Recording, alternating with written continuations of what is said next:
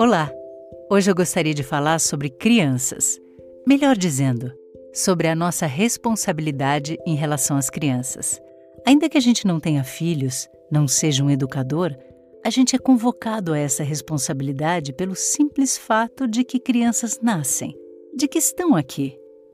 A filósofa Hannah Arendt, que era acima de tudo uma filósofa política e cujo pensamento é dedicado ao mundo comum, faz o amor pelo mundo depender totalmente de um outro amor, o amor pelas crianças. Amar o mundo significa para ela cuidar dos recém-chegados, pois são os novos que trarão a transformação necessária do nosso mundo comum. Em seu livro A Condição Humana, Hannah Arendt escreve o seguinte: É da natureza do início que se comece algo novo, algo que não se poderia esperar de coisa alguma que tenha ocorrido antes. Esse caráter de total imprevisibilidade é inerente a todo início e a toda origem. O novo sempre acontece em oposição à esmagadora possibilidade das leis estatísticas.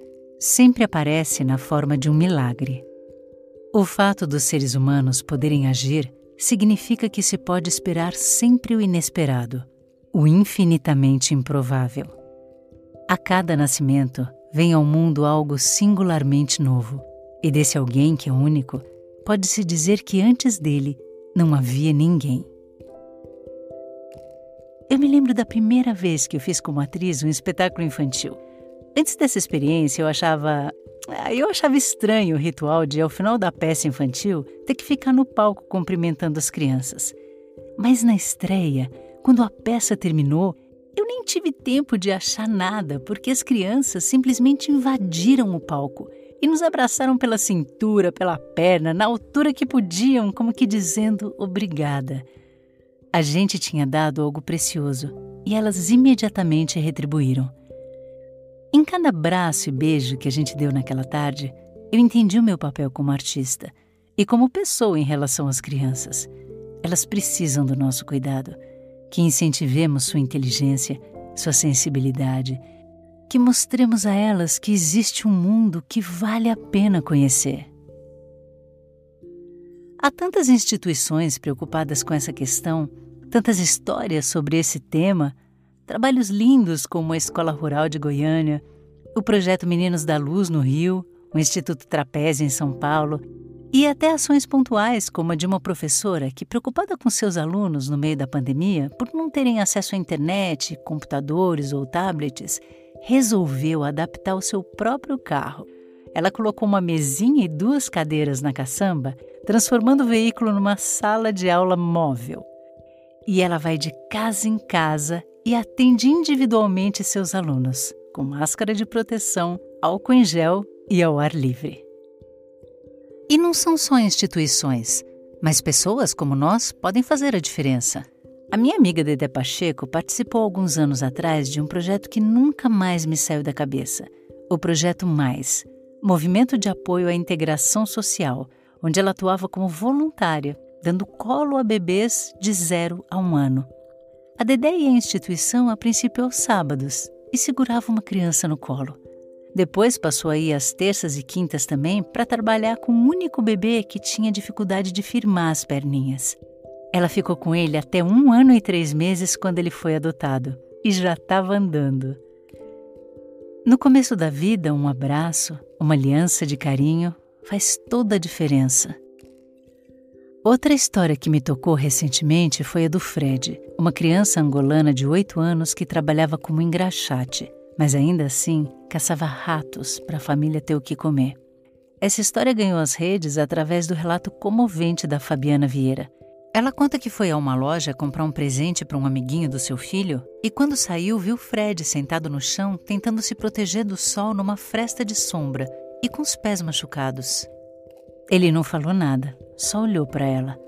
E isso bastou para ela puxar a conversa e descobrir que o menino de oito anos tinha assumido a responsabilidade pela família, uma vez que a mãe dele tinha acabado de dar luz e seu pai estava doente internado. Ela não pensou duas vezes e perguntou se ele gostaria de almoçar em sua casa e se confiava nela. E ele prontamente respondeu: Confio. Ao chegar em casa, ela apresentou Fred aos seus três filhos que correram para abraçá-lo. Ela lhe ofereceu banho, roupas novas, comida e decidiu se responsabilizar pela educação dele. Fred, até então, nunca tinha ido a uma escola. O Fred agora é um filho de coração. Não é da barriga, mas é do coração, conta Fabiana. Quem se preocupa com o mundo tem que se ocupar das crianças. Cuidar das crianças é ligá-las ao nosso mundo comum de histórias e tradições, mas é ao mesmo tempo resguardar a pura novidade dos jovens e de suas ações futuras. Cuidar, nesse caso, é um ato de amor, sim, mas é também um ato político. Hannah Arendt pensou a educação nesse sentido mais amplo, em que todos nós estamos implicados. E eu termino citando uma passagem de um outro livro seu chamado Entre o Passado e o Futuro. A educação, diz Hannah Arendt, é o ponto em que decidimos se amamos o mundo bastante para assumirmos a responsabilidade por ele, e com tal gesto salvá-lo da ruína que seria inevitável não fosse a renovação com a vinda dos novos e dos jovens. A educação é também onde decidimos se amamos nossas crianças o bastante para não expulsá-las de nosso mundo e abandoná-las a seus próprios recursos. É onde decidimos cuidar que nossas crianças tenham a oportunidade de empreender alguma coisa nova e imprevista para nós. Precisamos cuidar de nossas crianças desde o princípio para a tarefa de renovar nosso mundo comum.